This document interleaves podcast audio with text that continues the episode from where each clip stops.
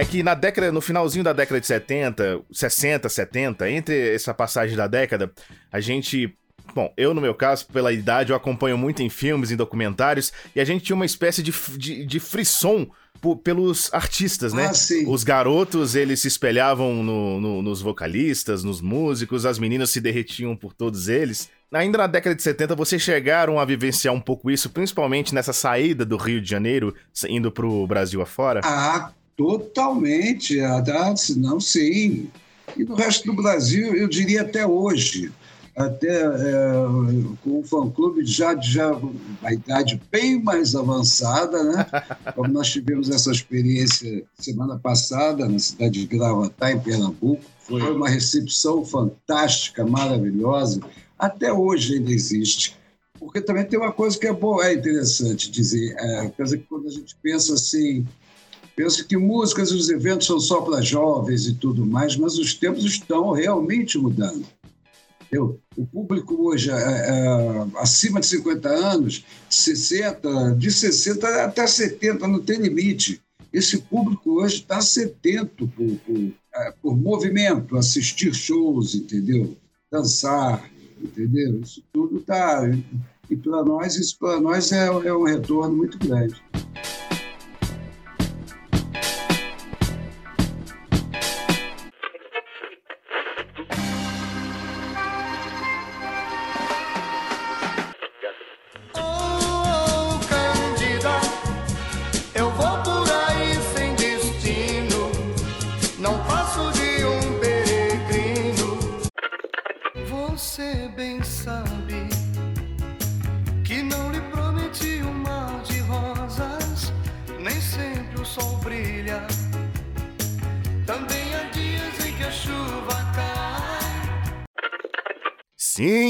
Crianças, teremos uma aula sobre a história da música brasileira hoje. Sei que você está bem ansioso e eu também. Então, direto ao ponto e sem enrolação. Ou quase isso.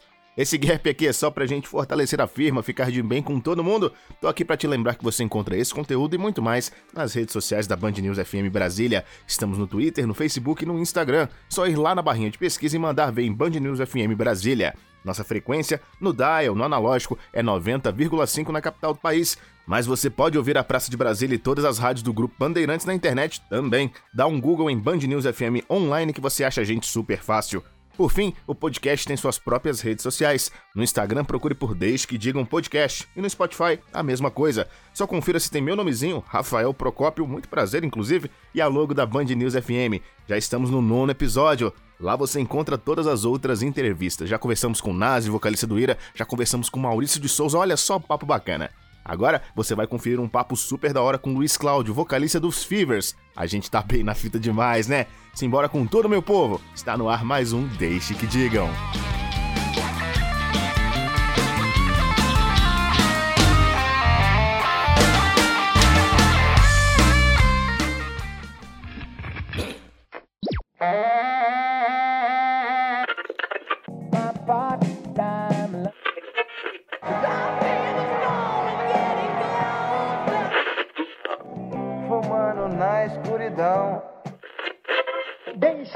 Digam, que pensem, que falem. Deixa-se pra lá e vem pra cá, o que que deixa tem? que digam, deixa que digam, deixa que digam, deixa que digam, deixa que digam, que pensem, que falem. Deixa-se pra lá e vem pra cá.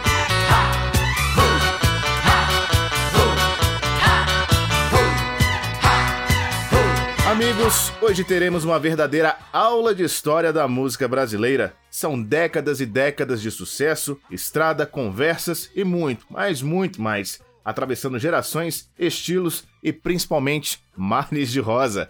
Já chega de mim, não é mesmo? Chega da minha voz, deixa o homem falar, pois hoje, meus amigos, estamos com Luiz Cláudio, vocalista do lendário, do lendário grupo Fevers, ou The Fevers. Luiz Cláudio, seja muito bem-vindo ao nosso podcast, seja bem-vindo ao Deixe que Digam. Muito obrigado, rapaz. Muito obrigado pelo lendário, rapaz. É muita coisa isso aí. ah, mas uma pessoa, uma pessoa que, com a sua contribuição para a música brasileira, tem que ser chamado assim, lendário, meu querido. Muito obrigado. A gente fica muito, muito honrado com isso aí. Legal. Pra gente utilizar esse termo lendário, tem que voltar um pouco no tempo e lembrar de toda essa sua carreira. Os Fevers são de 65 e você entrou em 69, é isso, né? Exatamente, exato. E como é que a música surgiu na sua vida? Você estava com quantos anos ali em 69? Me conta como é que foi esse período aí do surgimento da banda até você entrar e por que que você foi escolhido? Porque você, a galera de o, nosso público aqui no podcast é uma galera que assim, não tá muito ligada, às vezes, no, em como é que era o esquema da música antigamente. Você era crooner, uma palavra que a gente não ouve mais hoje em dia. É, exato. Eu já tinha uma banda semi-amadora, né? De amigos e tal. A gente já fazia bailes e tudo. E isso, isso desde 67, né? Aí em 69 aconteceu da gente fazer é, era um baile que, que no meio ia ter um show dos Fillers, né? Então a gente fazia abertura e fechava, né? Então nós estávamos fazendo abertura e nesse tempo os Fillers chegaram e estavam sentados lá no mezanino, estavam lá assistindo, né? E uma coisa interessante que eu fazia um estilo, fazia não, faço até hoje, eu gosto muito da música internacional e na época tinha uma coisa assim, aqui, aqui no Rio era muito rádio mundial. Sei, eu acho, eu não sei, em São Paulo já não sei qual era a rádio assim que tocava muito, muito, muito, muito material de muita música internacional. Se tocava Big Boy também, né, cara? Então, eu fazia esse tipo de repertório. Aí o pessoal pô, gostou. Aqui em Brasília, como, como sempre foi um, um um canal muito próximo ao Rio de Janeiro, muito do, da, das músicas. Em Brasília, ainda uma cidade muito incipiente, muito nova ainda, tinha muito dessa questão da cultura do Rio de trazer, principalmente nas rádios. Ah, sim. Então, é, então, aí no caso, então eu fui chamado justamente para fazer essa, essa parte é, internacional, essa coisa toda, que nos bailes era muito solicitado. Então, aí eu entrei em 1969 uhum. e estou aí até hoje. Muita história, cara. 60, são o quê? 52 anos de carreira, né? É, exatamente. A questão da música internacional. A gente hoje em dia, hoje em dia não, desde a criação da chamada Jovem Guarda, ali década de 60 e década de 70, a gente pode fazer um paralelo bem, bem, bem bacana que as principais bandas, os principais grupos, os principais artistas eles começaram, ou então chegaram ao estrelato, é, fazendo versões de músicas americanas. Não necessariamente só americanas, mas músicas, músicas gringas, né? A gente tem muitas versões das músicas dos Beatles, por exemplo, que muita gente durante anos achou que eram versões puramente brasileiras, mas eram, por assim se dizer, traduções.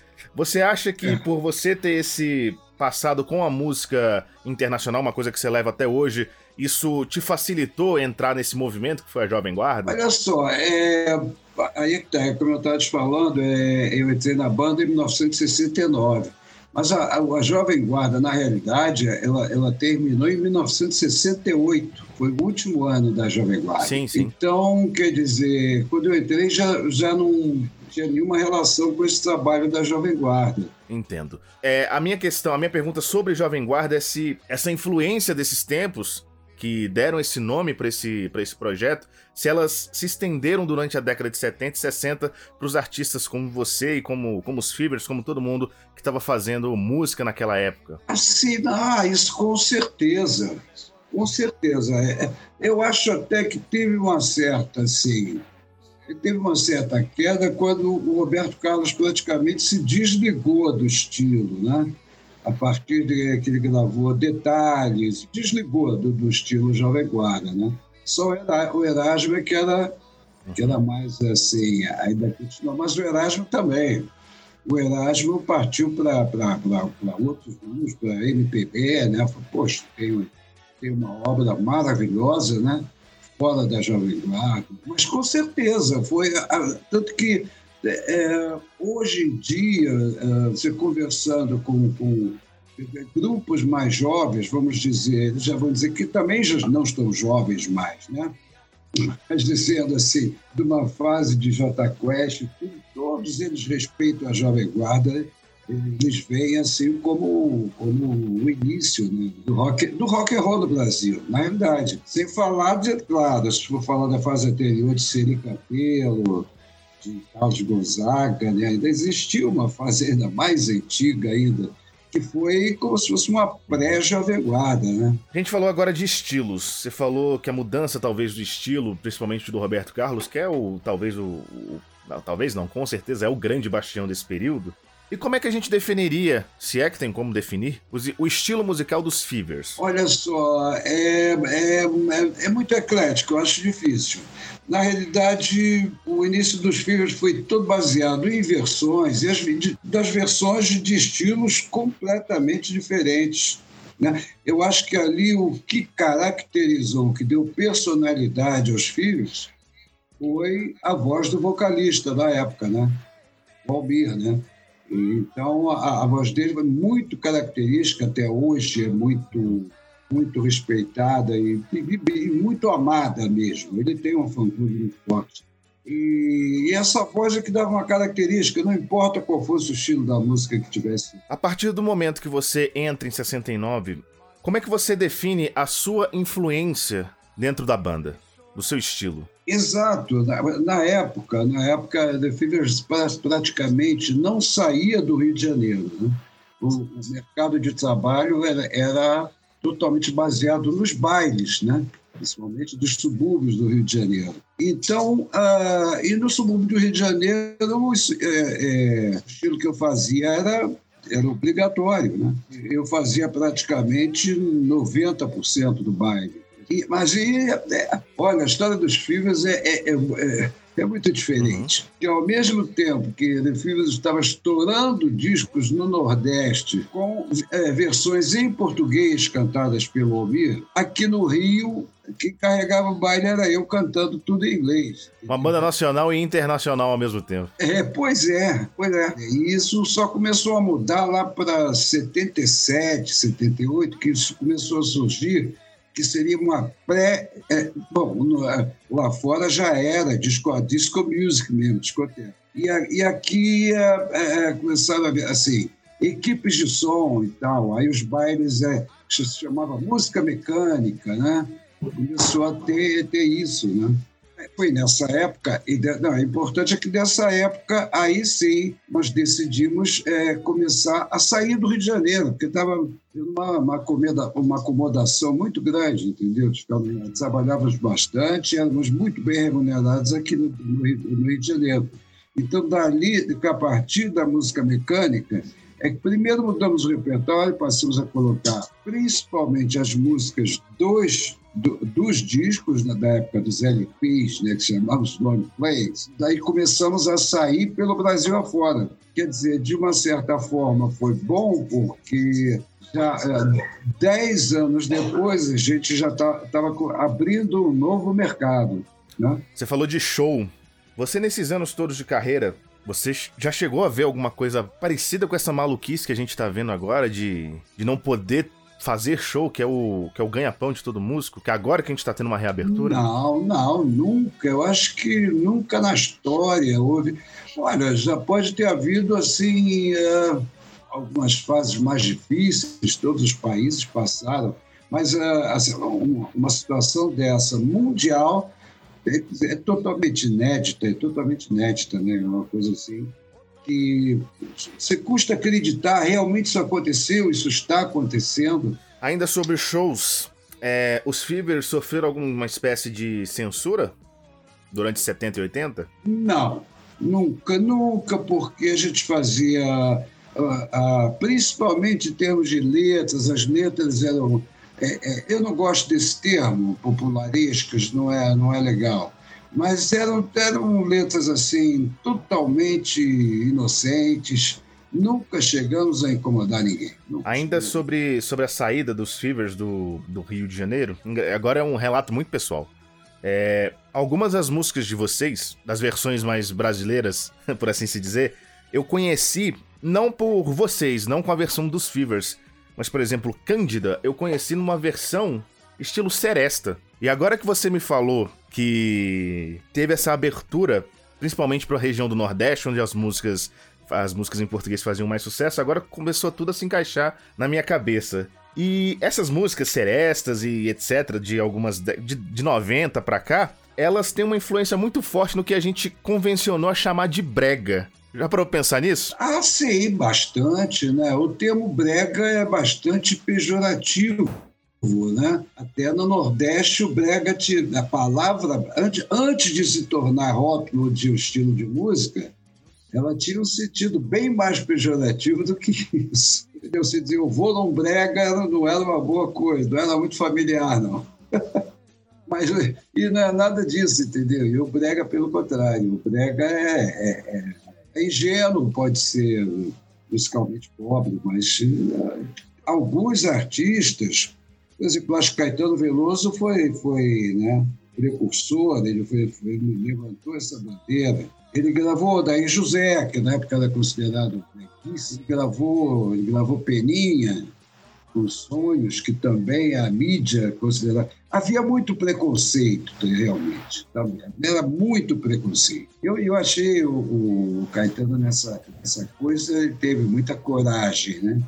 Coragem, desafiou essas convenções todas e foi uma coisa, foi super importante, foi super importante. Voltando um pouco para as músicas, você, além de, de cantor, além de, além de tudo isso, além de, de todas essas histórias maravilhosas, você também é compositor. E me conta um pouquinho, eu gosto de todo mundo que eu entrevisto da música, eu gosto de perguntar como é que é o. Pelo menos tentar entender um pouquinho como é que é o processo de criação. Olha só, é, eu acho que tudo existe assim, uma motivação. Existe, por exemplo, dizendo, eu sou compositor, mas não tenho. Até o momento eu não tenho uma música de um grande sucesso que eu possa apontar. Eu, pessoalmente, é, mas é, eu acho que no início, quando é bastante assim jovem, eu acho que é ali que normalmente o artista é realmente autêntico, porque ali ele faz realmente o que sente, tem vontade de fazer e tal.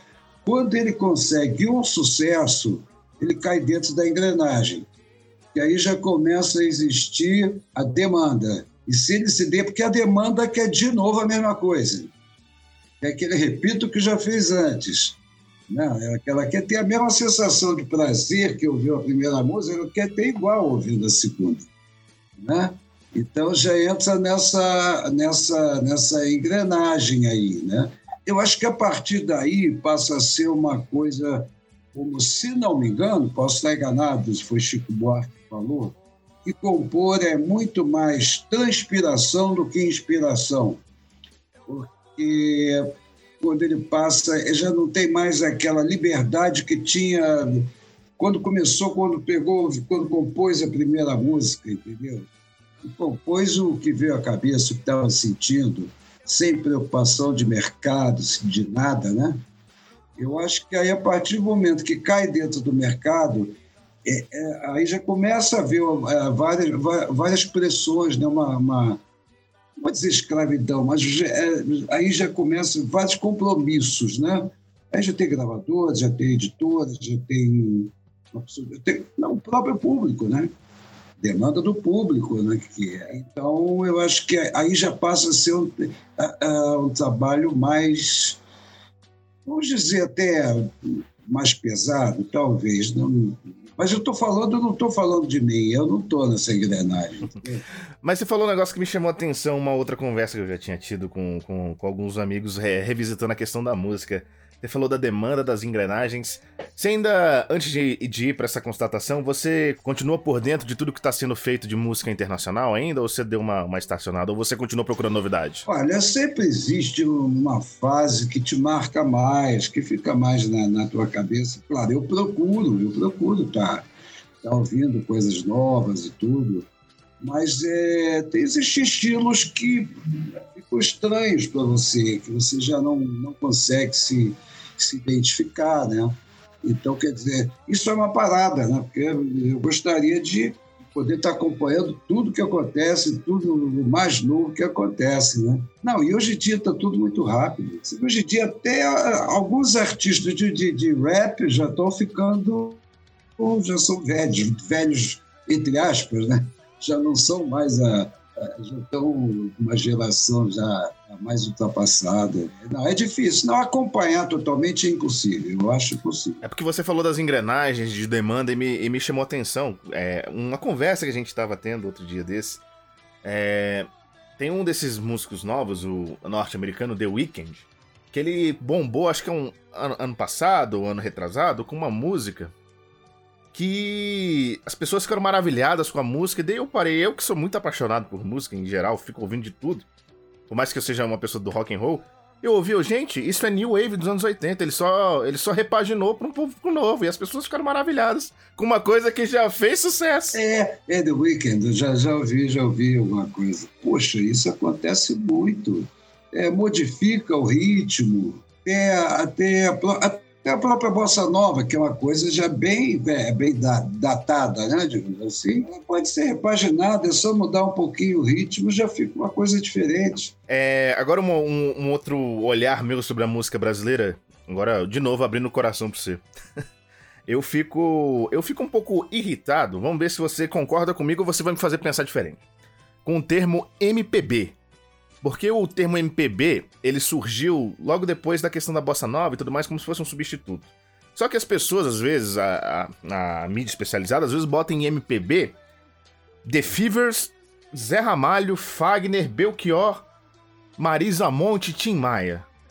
Eu acho, na, até agora, até esse momento, estou disposto a mudar minha opinião, se for assim.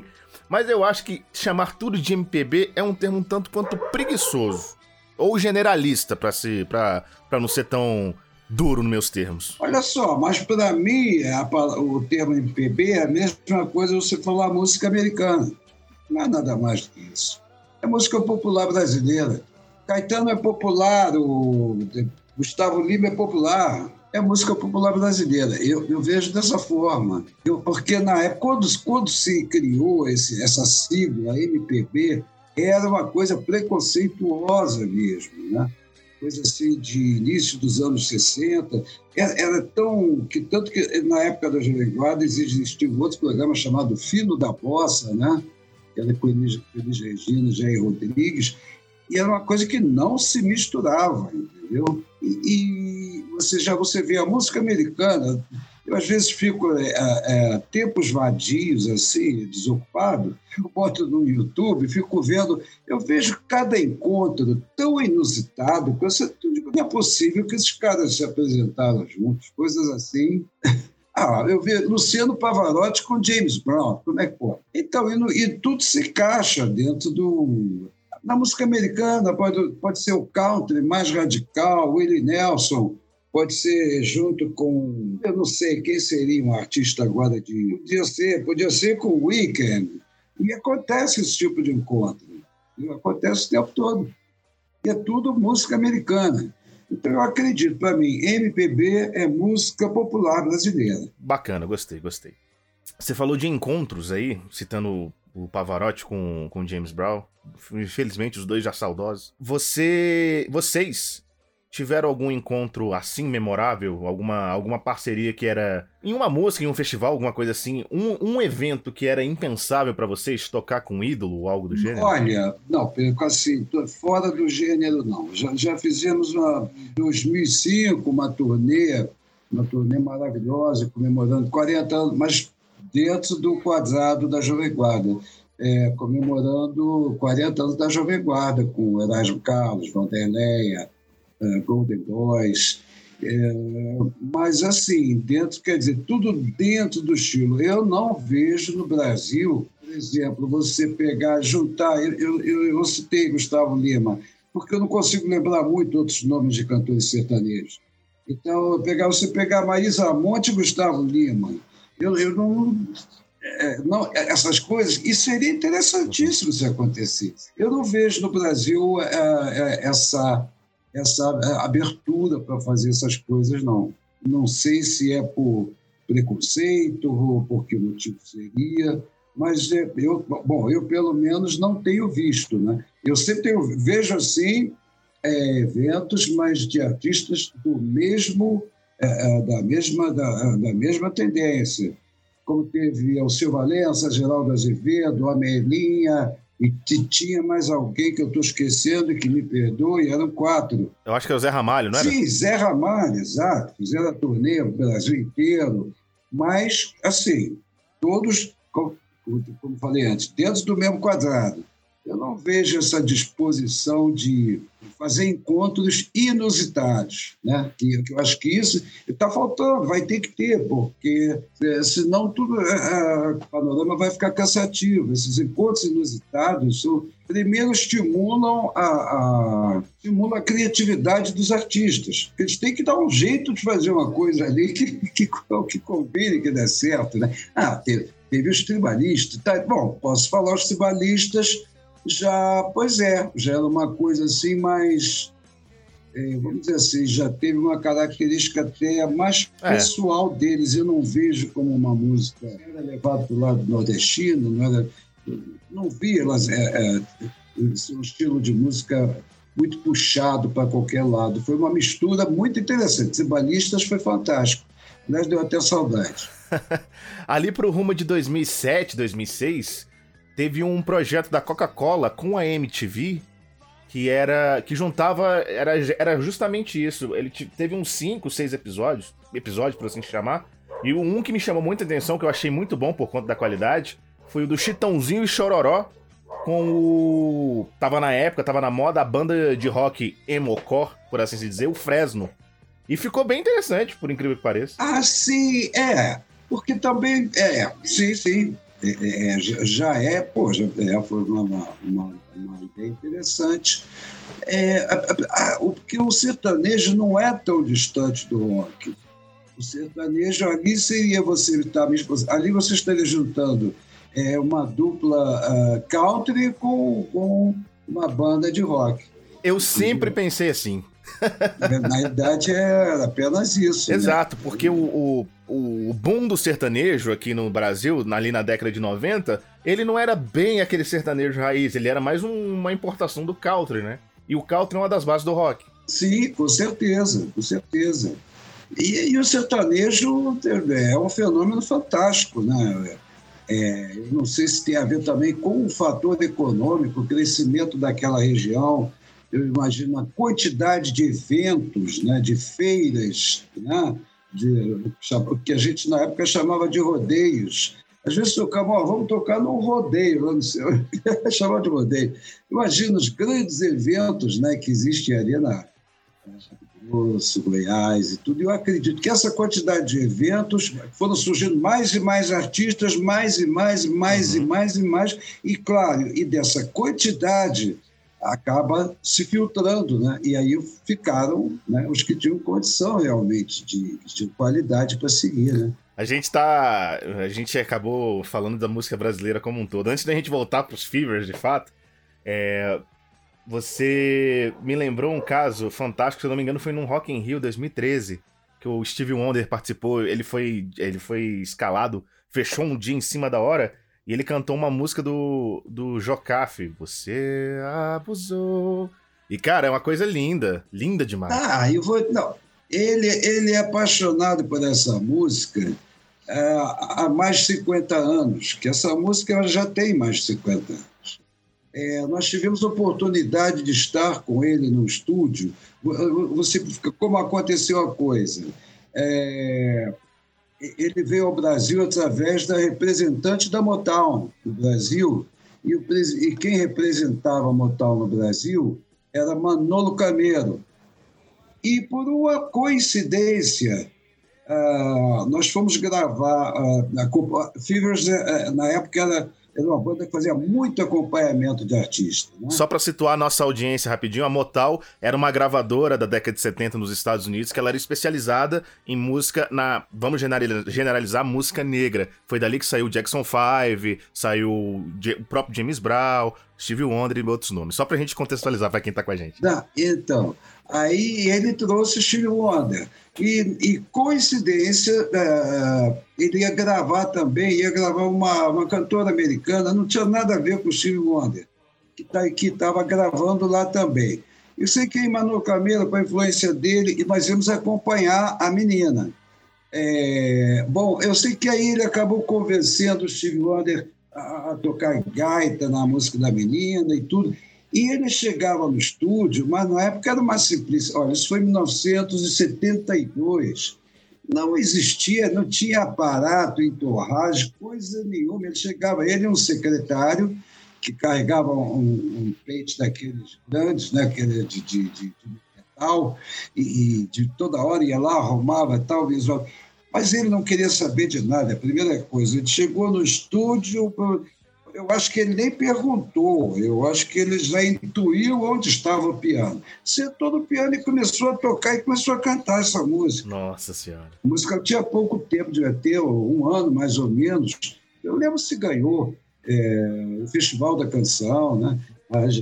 Era, poxa vida, você abusou Tirou partido de mim, abusou, tirou partido de mim. Pô, essa música foi. E ele adorava, adorava. Mas na época ele, ele cantou assim um pedaço, acho que a sua primeira frase. Ele, eu acredito que nessa volta, você está falando mais recente, ele, ele deve ter decorado a letra em português, aprendido, né? Ele adorava essa música, sempre, sempre, sempre gostou. Caraca, que encontro fantástico. Ele me parece ser uma pessoa muito simpática. Ah, sim, totalmente, totalmente. Sempre sorrindo, sorrindo. É muito, muita simpatia, muita simpatia. Voltamos para a década de 70, então. A gente já viu um encontro memorável desses de vocês com, com o Steve Wonder. E me cita um show aí um show, um evento, alguma coisa que vocês participaram, que até hoje dá aquele calorzinho no coração uhum. quando você lembra? Bom, é... eu vou lembrar um, bem antigo, né? que nós fizemos a é, nós já tivemos, nós já nos emocionamos, por exemplo, de abrir para o show da Rita Lee, né? para nós em 70 e pouco, para nós foi uma honra fantástica. E, e, e, algum tempo antes, aliás, nesse mesmo local que eu estou fazendo, nós abrimos, nós abrimos para Bill Haley. Nossa! É, que ele teve no Brasil. E olha, na época nós éramos tão ingênuos. Tem uma história engraçada aí, posso contar? Por, por favor, por favor. Que a gente, nós éramos muito ingênuos. Que aí nós tocávamos no baile, a gente fazia um set do Bill Haley né? One, two, three, four, né? Shake the rattles, roll, a gente fazia isso tudo. E, e antes do cara entrar, nós tocamos umas cinco músicas dele. Eu sei que o empresário estava desesperado, o empresário dele na cabeça dele. E hoje a gente também pensa assim: se, vem, se entra a, o artista está fazendo abertura, toca o teu repertório, mesmo, claro, não vai comparar a qualidade, mas de uma certa forma tira surpresa, aquela coisa, né? Então, cara, o empresário dele estava desesperado e a gente achando que estava abafando, né? Tava... e ele? É, mas no final deu tudo certo, ele fez o showzaço. Ele não, ele não ficou. Geralmente quem fica bravo é o empresário, né? Geralmente o artista fica tranquilo. Ah, é, é. Ah, com certeza, com certeza. Ah, é fantástico.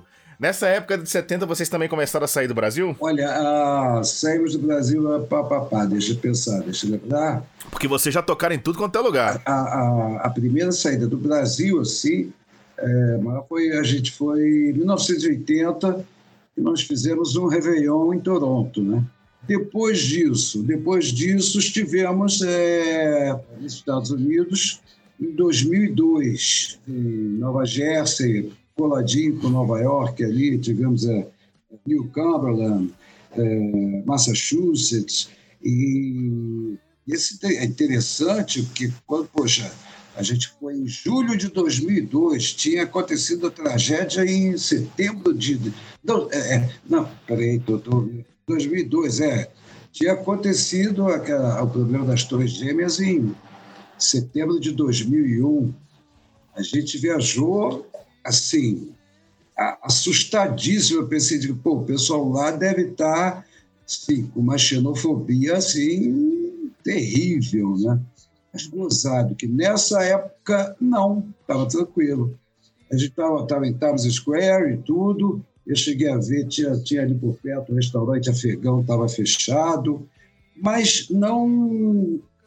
A gente não sentiu, assim, momento nenhum, nenhuma Uh, pelo menos não dava para perceber. Eu acho que de, ah, eu acho que a xenofobia começou. É como se a ficha ainda não tivesse caído. Eu acho que depois é que começou a, a, a, a ficar uma, uma certa aversão a estrangeiros que não falavam inglês, coisa assim. Eu acho que isso aí já veio um pouco depois. Aí fizemos a mini turnê, deu tudo certo.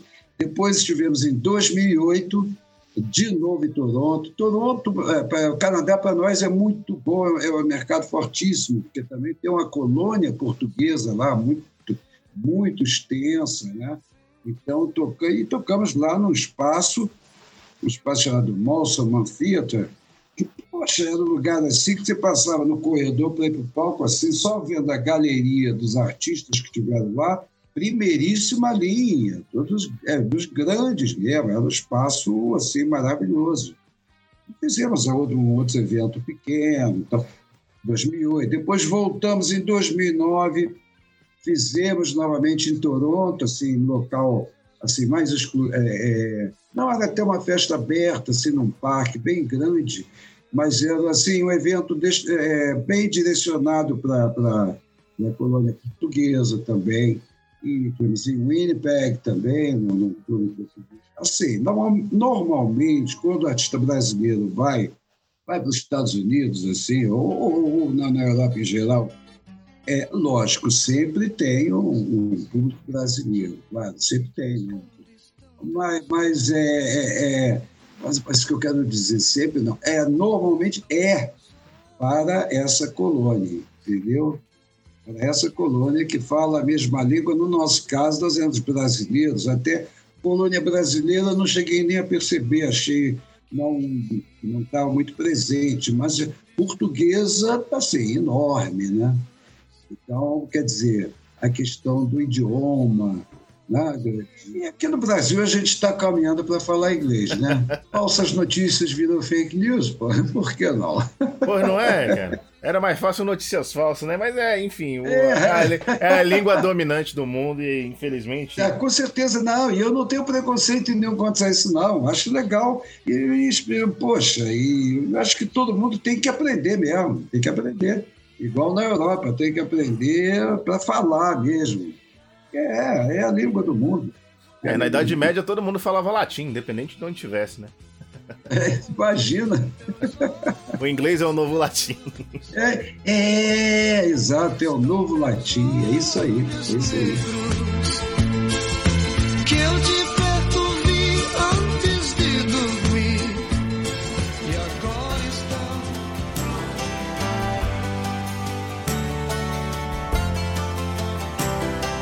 Tá certo, falando de show agora, vocês e toda a classe artística tá, tá muito feliz. Esperamos, com a graça dos céus, que não precisamos, não precisemos fechar, interromper a agenda de novo. E como é que tá essa retomada para os Fibers? Como é que tá voltar aos palcos, voltar a essa rotina? Ah, isso pra gente, assim, foi como uma reestreia, porque na realidade nós paramos, lembra até a data exata, dia 1 de março do ano passado, de 2020, foi em Belo Horizonte ali parou. Depois nós fizemos algumas lives, mas a live não, não, não, não se compara. A live com, o show vivo é uma, é, é, é uma coisa é muito artificial. Você tenta transmitir uma, você tenta transmitir uma emoção, mas é, é, é, é não, tem, não tem comparação. Eu vi uma live ou outra de alguns artistas e quando terminavam as músicas, você tá esperando aquela apoteose, as palmas, a gritaria, um silêncio danado. Eu parei de ver live justamente por isso, tava me dando depressão ver os meus artistas preferidos. Pois é, não, e a exploração comercial também, né, bicho? Pois é, complicado. E era aquele negócio todo. Eu já vi artista cantar sentado em cima de um colchão. Poxa, cara. É verdade. É, então, é, bom, graças a Deus passou e a gente foi a, a gente começou a a fazer primeiro encontros online, depois, conforme foi melhorando, aí já fazendo ensaio em espaços em estúdio maior, né, para poder manter todo o distanciamento, todo, todas as exigências, tudo que tem que ser feito. E aí fomos ensaiando, ensaiando, até motivou a modificar o show, né? que o show já estava aquela coisa, sabe, já está há anos na estrada com aquele, aquela mesma sequência, aí já até motivou, motivou, motivou e nos motivou, né? transformar o show e, Já, já fizemos vários, já fizemos vários e, e a recepção está sendo ótima, ótima e a gente está muito feliz. E, né, e a agenda começando a andar. Quais são os próximos passos aí, então, os próximos shows? Olha, é, sábado no Espírito Santo, em Serra, e, e dia 18 é, é, é, litoral do estado do Rio de Janeiro, Cabo Frio, né? Cabo Frio, do lado, do lado de Búzios, né, que é bem conhecido.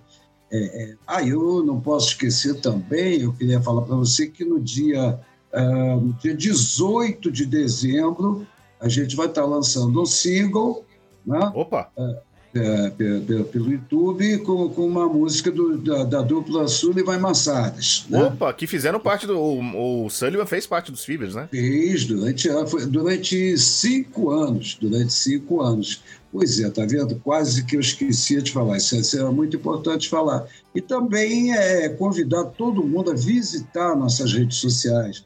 Uh, nosso Instagram, The Fibers Oficial, o Facebook The Fibers e o uh, youtube.com.br The entendeu? Tá, lá estão todas as lives, estão registradas lá. E, então, isso aqui é importante. E, e, sim, e a nossa rede social cresceu exponencialmente. A gente não dava muita atenção e quando parou, quando teve um problema, a gente foi obrigado a, a, a se ligar nisso e trouxemos um colaborador fantástico. Música boa é atemporal, né? Só falta as pessoas conhecerem. ah, é, pois é. Então. E eu acredito que tudo isso vai nos ajudar agora nessa, nessa retomada, nessa sequência. Né? Meu querido, pra gente já, já, já pros finalmente, você falou da questão dos, da, da composição lá no começo do nosso papo. É uma pergunta que eu tô começando a querer introduzir para quem eu converso.